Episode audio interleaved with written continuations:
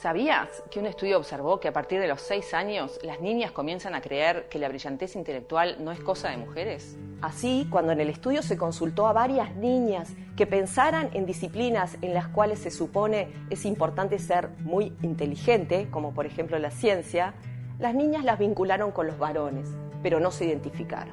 Esa es una de las barreras que enfrentamos las mujeres en ciencia. A veces son barreras invisibles que están basadas en estereotipos de género que existen en el aula, en la familia, en la universidad y en el trabajo. Otras tienen que ver con cuestiones culturales que nos alejan de los cargos de liderazgo. Por ejemplo, en Uruguay, más de la mitad de quienes nos dedicamos a la ciencia somos mujeres. Sin embargo, ocupamos menos del 20% de los cargos de mayor reconocimiento. Ahí escuchábamos una campaña que comenzó a ser difundida ayer por el Día Internacional de la Mujer y la Niña en la Ciencia. A quienes escuchan, a quienes escucharon allí, son varias científicas uruguayas. Y es por eso que hoy estamos en contacto con Marita Casteló. Ella es investigadora en neurociencias del Instituto Clemente Estable. Gracias por acompañarnos, Marita. ¿Cómo te va? Buenos días, mucho gusto. Muchísimas gracias a ustedes. ¿Por qué es importante tener un día de un día para la niña y para la mujer en la ciencia? ¿Por qué es este fundamental ir cambiando estos paradigmas e incentivar que las niñas uruguayas eh, se interesen justamente por las carreras científicas? Bueno, justamente este, porque la mujer integrada a la ciencia aporta eh, una visión diferente, tanto este, en lo que es a al, objeto de estudio como al análisis de los datos. Entonces, eh, se sabe que, digamos, la, la diversidad a, nivel de la investigación eh, es fundamental. Eh, promueve la creatividad, promueve visiones diferentes, este, diálogos diferentes.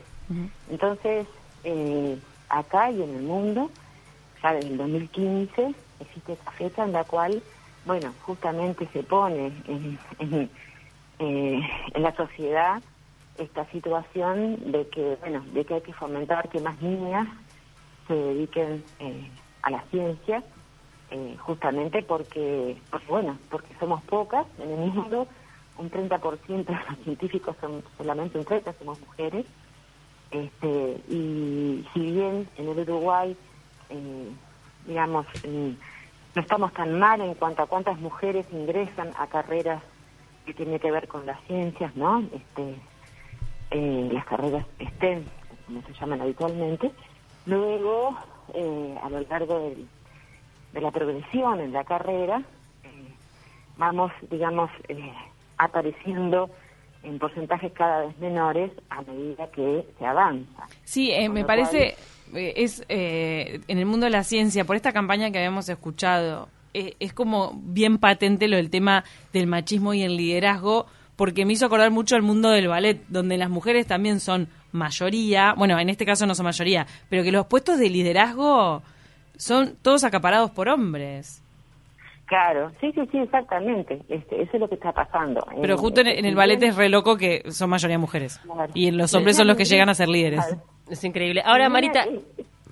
mucho, pero si bien, si bien al principio de la carrera es, más o menos equitativa la proporción de hombres y mujeres, a medida que se avanza en la carrera científica, cada vez son menos los porcentajes de mujeres este, y obviamente este también, obviamente no, o sea, como parte de todo este problema, este también es los cargos, digamos, de responsabilidad, este, los cargos de toma de decisión, las, de, este, de liderazgo, este, de grupos, eh, cada vez son menos las mujeres a medida que se avanza en la carrera. Ahora, para trabajar en, esta problemática que hoy está presente, ¿es fundamental instruir a las maestras para que en los primeros años de la educación primaria se incentive a la ciencia? Eh, eh, este, tanto para mujeres como para hombres, o sea, sin ningún tipo de distinción, porque ahí debe haber una falla, o sea, más allá del tema cultural, a nivel educativo, porque es, es casi típico y, capaz que esto va cambiando y ojalá que sí, ¿no? Pero las nenas casi siempre son buenas para la redacción y los varones son más buenos para los números. Claro, bueno, ahí tenés esas cosas que son que tienen que ver con lo, con la cultura, ¿no? Con la sociedad, con, con este, digamos, esos esos prejuicios que se, que, que se han insertado y perduran. Y obviamente en la medida que todos trabajemos ampliando nuestra visión y viendo que bueno que no hay una carrera para mujeres una carrera para hombres no hay una actividad este, sea cual sea para mujeres o para hombres que lo que importa es apostar al desarrollo de la persona y que la persona encuentre en qué aspecto este, digamos se siente o en qué área de conocimiento o qué área de, desarrollo se siente mejor y, puede aportar más eh, para su propia eh, evolución y obviamente si está mejor para la sociedad. Entonces, partiendo de esa base, ¿no? De que cada uno tiene que encontrar su camino, en la medida que no se, eh, o perdón, a la medida que se muestra que es posible para las chicas hacer carreras STEM, que no hay limitaciones, que, que tu cerebro es capaz de este, eh, hacer el mismo tipo de tareas que, el de un varón, eh, por más difíciles que parezcan. Eh, eso es algo que como que todos tenemos que cambiar esa visión y en la medida que la cambiemos vamos a influir de, de mejor manera en las nuevas generaciones. Por eso sí es cierto que en la formación docente también es importante que bueno que se consideren estos temas, que se tengan en cuenta, que no haya este eh, mensajes explícitos o implícitos de que esto sí o aquello no. Claro. Y de alguna manera vos fomentás eh, esto en la práctica porque das un taller de microscopía para niñas. Exacto, sí, sí, sí. En el, ya a ver, desde el 2017, ya es el cuarto año, estamos haciendo unos talleres de microscopía para niñas, que también eh, habilitamos obviamente que se inscriban niños, porque lo interesante es que los niños vean que las niñas pueden hacer cosas también. Eh, o sea que esto es, es un, digamos, el proceso en el cual estamos, es importante tener en cuenta que, que las acciones están centradas en promover a las niñas a que desarrollen sus potencialidades en ciencia pero que no son exclusivas de las niñas las acciones, porque los varones son los que tienen que acompañar, apoyar, ver que sí se puede y, digamos, estar acordes a este mismo proceso. ¿Sí? Bien.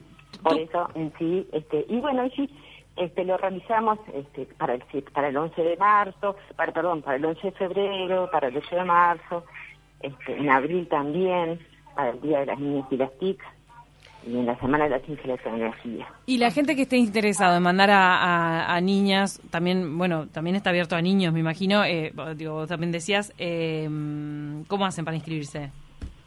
Bueno, las inscripciones a través de un formulario online, está este, publicado en las redes del, instituto, nosotros lo hacemos este, como integrantes del Instituto de Investigaciones Biológicamente Estable, y estos talleres son este, promovidos y, digamos, impulsados por la Comisión de Género, justamente, este, del Instituto. Ahora, Marita, tú como tú como científica, ¿has tenido que, que superar algunas barreras? ¿Has, ¿Has, sentido discriminación por el hecho de ser mujer? ¿Has tenido dificultades a lo largo de tu carrera? Bueno, esa es una de las cosas que eh, justamente eh, eh, nos ha pasado a muchas, eh, a muchas mujeres que a veces nos cuesta visualizar eh, cuando las dificultades son estrictamente por tema de género o no lo son. Entonces, eh, digamos, sí, muchas, yo como muchas otras mujeres hemos tenido dificultades. Eh, Decimos que es un tema de género en tanto somos mujeres y nos afecta nuestro desarrollo. Eh, pero ya te digo, eh, tal vez me llevo bastante tiempo, por eso de que hay muchas cosas que están naturalizadas, mm. ¿no? Te lleva tiempo darte cuenta de las dificultades a las cuales este, te ves enfrentado. Pero, por ejemplo, acceder a algún puesto de trabajo, ese tipo de cosas. Bueno, a veces puede ser acceder a un reconocimiento formal, tan simple como eso.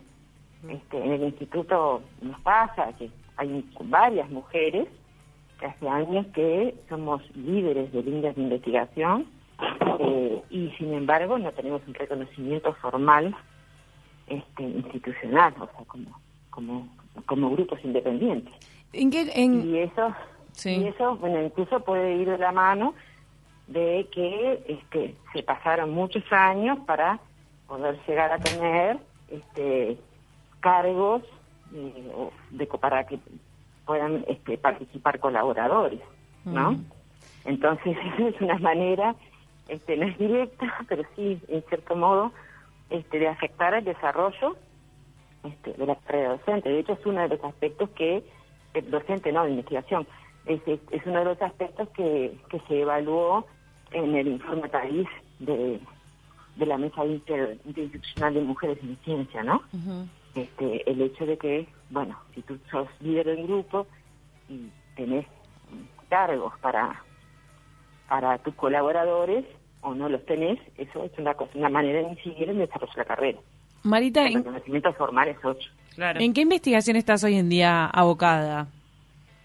Bueno, mira, mi centro de interés es, es el desarrollo y la evolución del cerebro.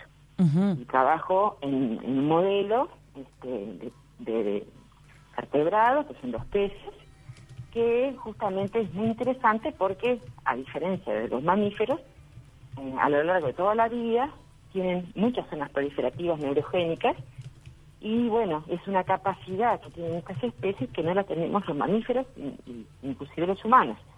Por eso cuando se produce muerte de células, de neuronas, por diferentes razones, ya sea por un accidente, por una enfermedad regenerativa, no hay, digamos, una eh, facilidad en revertir esa situación, recomponer el tejido, y entonces estudiar estos peces puede dar luz en cuanto a qué cosas hay que modificar en el sistema nervioso de los mamíferos, por ejemplo, para hacerlos más este, capaces de regenerar este, el tejido en caso de diferentes tipos de eh, afección.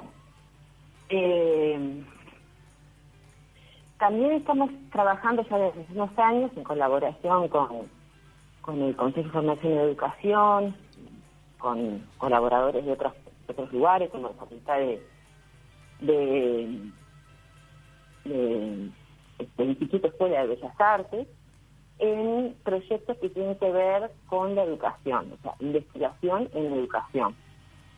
Eh, básicamente tenemos este, un proyecto que eh, apunta a eh, promover las destrezas de pensamiento crítico en la formación docente a través de la eh, este, formación de un laboratorio de tipo de, tipo un laboratorio de ciencias pero este, basado en equipos de bajo costo y de tecnologías abiertas, o sea, de software y hardware abierto. En este tipo de laboratorio se sabe que es muy positivo para el desarrollo de destrezas de pensamiento crítico y para el trabajo basado en proyectos. Entonces, eso estamos armándolo a nivel del Consejo de Formación y Educación este, presencial y eh, interesantemente, además de estar creando un laboratorio que en inglés se llama laboratorios de tipo Maker, eh, el físico, ¿no? Este, también lo estamos haciendo a nivel virtual. Y en este momento, con la pandemia y el pasaje a la virtualidad, es una, un aporte interesante a lo que sería la formación docente. Qué bueno. Muy interesante, Marita. Bueno, muchísimas gracias por estos minutos en el programa. Nos parece súper importante poder apoyar también desde nuestro lugar como comunicadoras eh, este día que, que bueno, que, mm, que, trabaja justamente para que la niña, para que la mujer tenga un lugar cada vez más decisivo, más preponderante en la ciencia y, bueno, lo fundamental que es por, los, por todo lo que hemos hablado en la nota. Te manda un abrazo. Margaret dice... Grande, Grande Marita organizó el seminario de neurociencias el año pasado, del que tuve el gusto de participar. Pero es muchas gracias. ¿Son unos seminarios abiertos a todo público o solamente para gente de ciencias? Eh, si fue el seminario de ciencias del cerebro del ICE, era abierto a todo público. ¿Y, cómo se puede enterar la gente? ¿En la web del Clemente Estable, en las redes del Clemente? sí, en la web del instituto y en las redes. Ahora estamos este, probablemente a fines de marzo, entre mediados y fines de marzo retomamos el seminario de ciencias del cerebro, que tiene, digamos, este, como un doble rol, ¿no? Por un lado es este mm, reunir a la comunidad neurocientífica eh, y por otro lado abrir eh, temas importantes de la neurociencia que se trabajan en el Uruguay, en la región y en el mundo a este, bueno a otros profesionales y, a docentes y a la sociedad en general. Entonces sí fue un, ciclo muy lindo que hicimos entre octubre y diciembre del año septiembre, octubre y diciembre del año pasado con expositores nacionales, e latinoamericanos e internacionales de muy, muy buen nivel. estaremos atentos eh, a, todas estas propuestas. Marita, nos despedimos. Muchas gracias por tu tiempo. Un gusto, gracias a ustedes. Abrazo.